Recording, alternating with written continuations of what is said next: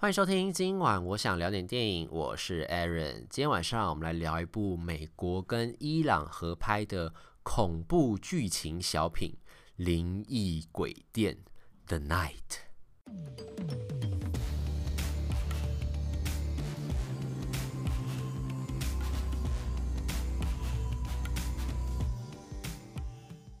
灵异鬼店的那个鬼是诡计多端的鬼。那这个片子呢，之所以我会说它是一个小品，就是因为在我的心目中啊，它不算是那种格局很大的。它就是在一个饭店里面哦。它这个故事讲的是说，一对夫妻住到了一个呃闹鬼的饭店里面之后，发现了很多不可解释的怪现象。之后他们要怎么样去找出事件的真相，然后怎么样解决这个问题，想办法逃出升天的故事。那它这个感觉呢，就是它就是一个。简单的故事，然后呢，就是简单的主角，就是主要就是这个夫妻两个人嘛。如果你说再加上他们有一个带着一个一岁的小婴儿、小女儿的话，反正就他们三个人，主要其实就是这三个角色而已。然后他们在一间饭店里面。发生了一些怪异现象，所以其实就是在有限的空间，在有限的时间里面，想办法把这个场景最大化，然后制造出恐怖的效果。所以对我来说，它就是一个比较简单，然后比较格局比较小、规模比较小的一个恐怖片。那如果是要你要说规模大的话，可能就会像《厉阴宅》那种，就是华伦夫妇、温子仁拍的那个系列嘛，华人华伦夫妇抓鬼的故事。那像《灵异鬼店》这种，对我来说就是小片，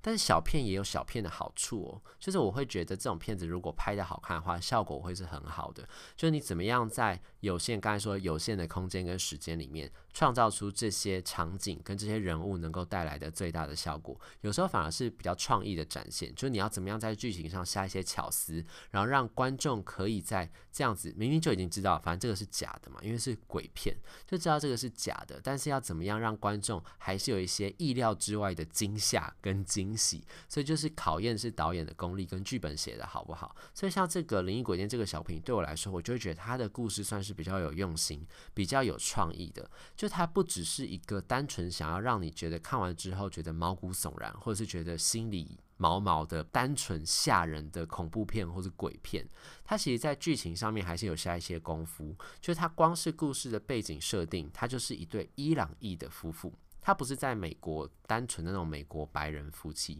他们是一对来自伊朗，后来搬到加州洛杉矶定居的夫妻。那这个夫妻的男主角呢，也是大有来头，他就是柏林影帝加坎城影帝沙哈布侯赛尼，就是演那个《分居风暴》还有后来那个《新居风暴》拿了坎城跟柏林影帝的那个，算是很知名的一个伊朗演员了。那他这一次来演这个戏，你就知道这个戏也算是。呃，不是那种真的是没什么卡司又没什么剧情的 B 级片，这样就他肯来演，代表这个片子一定至少有一定的水准吧？你用这个来当做标准来看好了。那他在这个戏里面演的呢，就是他叫做戏里面角色叫做巴贝。他太太叫做纳达，他们这对夫妻呢，就是从伊朗来到加州生活的一对移民夫妻，所以光是这个人物设定，其实就已经跟普通的鬼片不太一样了。那他这个故事呢，就是说他们这对伊朗夫妻呢，那个时候后来就是入住到了一个叫做诺曼第饭店的一个酒店里面。那这个酒店呢，据说真实情况就是这个酒店是真实存在的诺曼第酒店，然后它是在洛杉矶当地，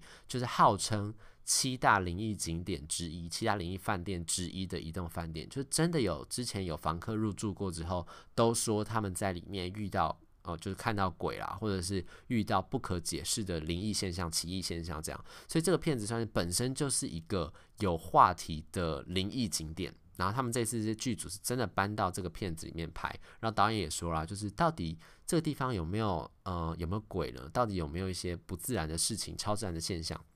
他说他自己也没有办法解释清楚，但总之他们是把这个片子拍完了啦。那所以就是在这个地方，他们就是遇到了一些在片子里面、在戏里面、电影里面，就是这对夫妻就到了这个饭店入住之后呢，就发生很多不可解释的怪现象。可是这些怪现象的背后呢，也不是单纯只是他们运气差，就是说因为他们可能本来是两个善良的好人，然后住到这个饭店，竟然就遇到这么可怕的事情，真是太令人害怕了。这样并不是这样一个情况，就是这对夫妻为什么在这个。饭店会遇到这些灵异现象，主要原因就是因为他们也是心里有鬼，所以在这个故事里面呢，也是有很呃，我觉得算是很精彩的人物刻画。就他不是让这两个人只是来单纯体验在这个地方发生的灵异现象，而是因为他们自己本身都有一些背负着心中的一些负担，背负着一些心中的故事，然后他们就是等于是心里有鬼。来到这个地方之后，观众就会知道，一开始就会知道，他们俩这对夫妻两个人都怪怪的。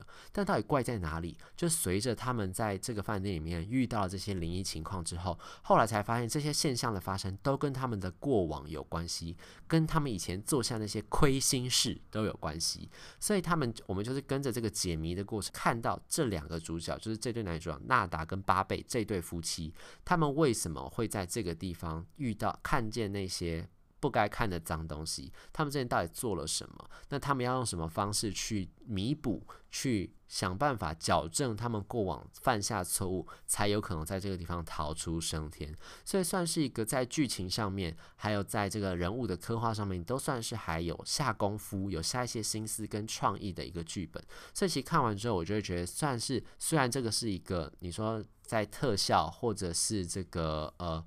呃，内容的复杂度，剧情的内容复杂度并没有这么高，然后惊吓指数其实也没有这么高。我觉得它顶多是看完你会觉得心里毛毛，背后凉凉，就觉得哎、欸，有这种事情发生哦，哎咦的这样，就顶多是这样的心情啦。因为我在看的时候也是，就是倒抽了几口冷气，但没有到那种就是突然一个什么鬼魂从外面跳出来，让你吓到整个跳起来那种，比较没有这种就是。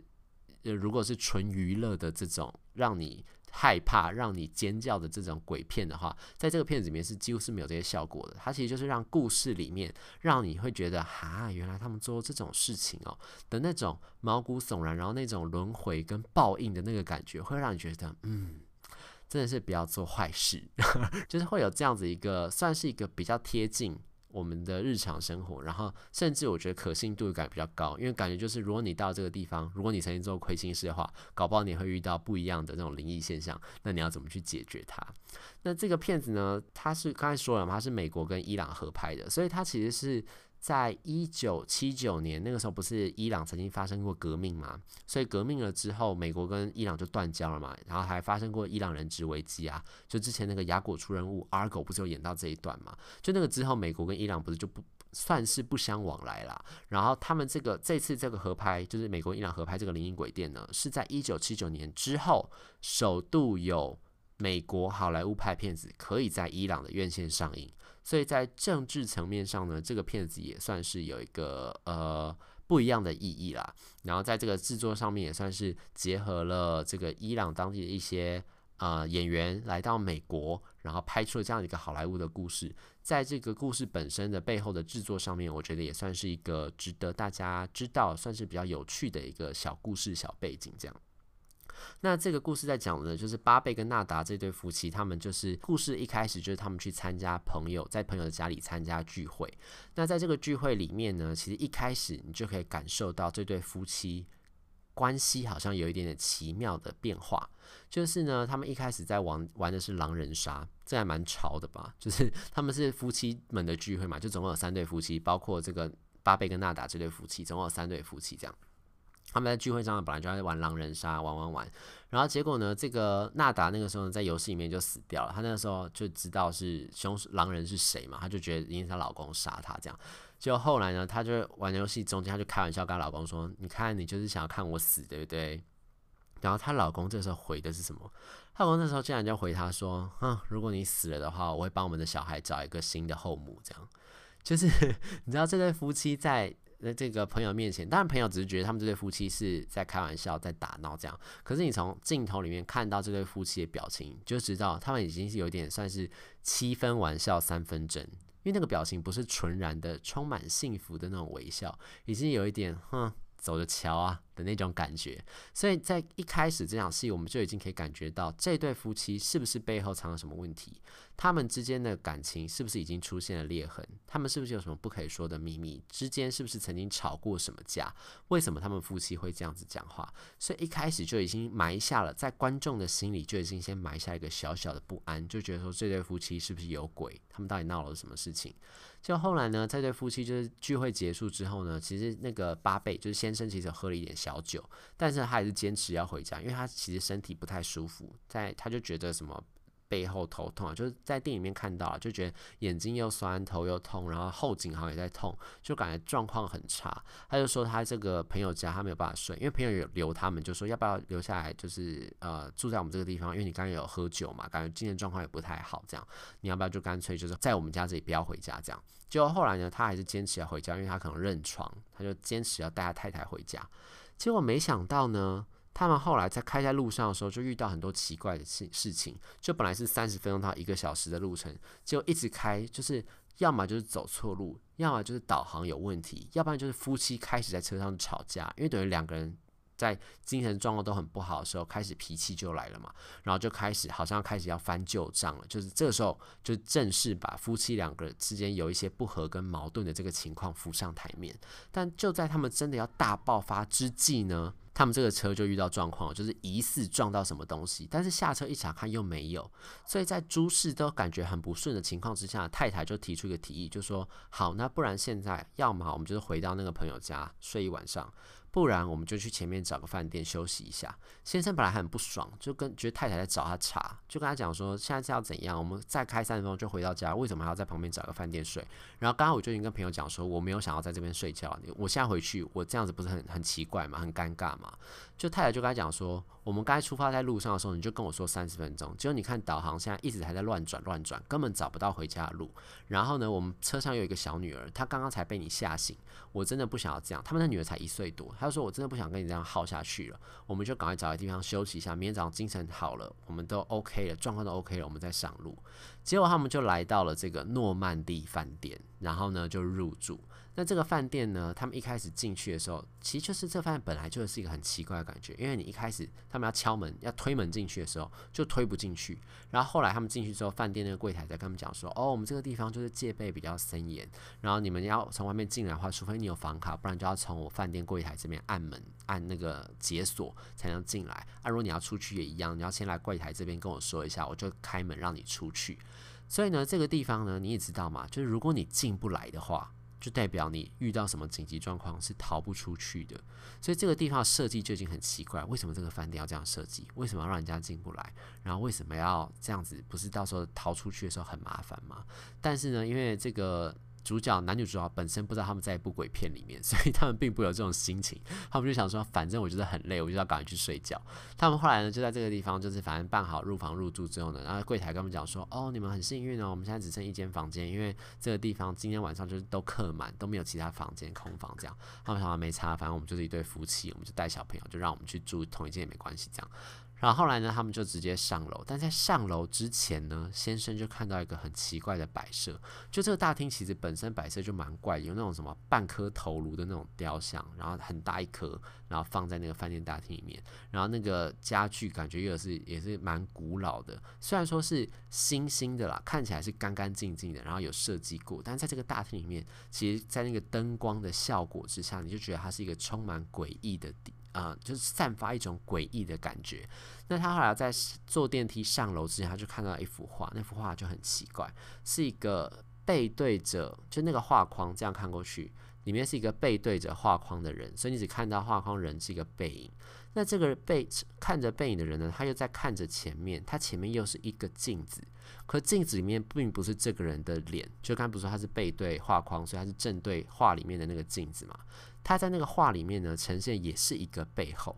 所以很奇怪，就是画中的人明明是看着镜子，但是镜子里面那个人并不是正面正脸对着他，并不是相对的景象，而是一样是背对着这个画中人。所以等于他看到镜子里面也是一个背对着自己的画中人，那这样不是很奇怪吗？镜中人为什么会背对着自己？这是一个很诡异的事情。但男主角那时候看到这个画也没有多想，他就上楼了。他们就回到他们的房间里面，然后两夫妻两个不是刚才吵大吵一架嘛，所以这个时候就是已经差不多要安顿好了，就开始准备就是要睡觉。就在要睡觉的时候呢，开始就遇到一连串的灵异事件。要么就是听到有小男孩在奔跑，一边奔跑一边叫妈妈的声音，然后他在叫妈妈的时候，你就看到女主角的表情就变得很奇怪。然后呢，男主角呢也是时不时就听到一些人走动的声音，或是一直有女生的声音在他耳边耳语。然后呢，甚至他还听到就是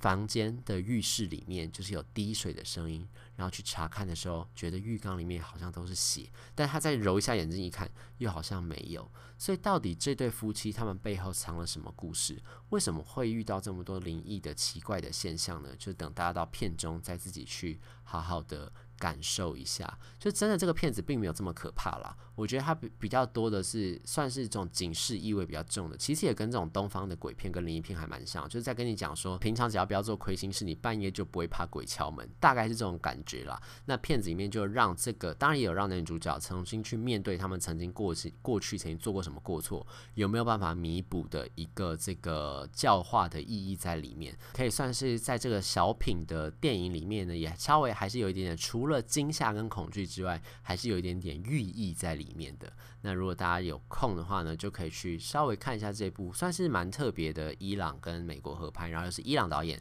拍出来一部恐怖小品。以上就是今天想跟大家介绍这部灵异鬼店。若对这集节目内容有任何的意见，欢迎留言，或是到 Instagram 搜寻电影伦森私讯小盒子让我知道。今晚我想聊点电影，我们下次再见，拜拜。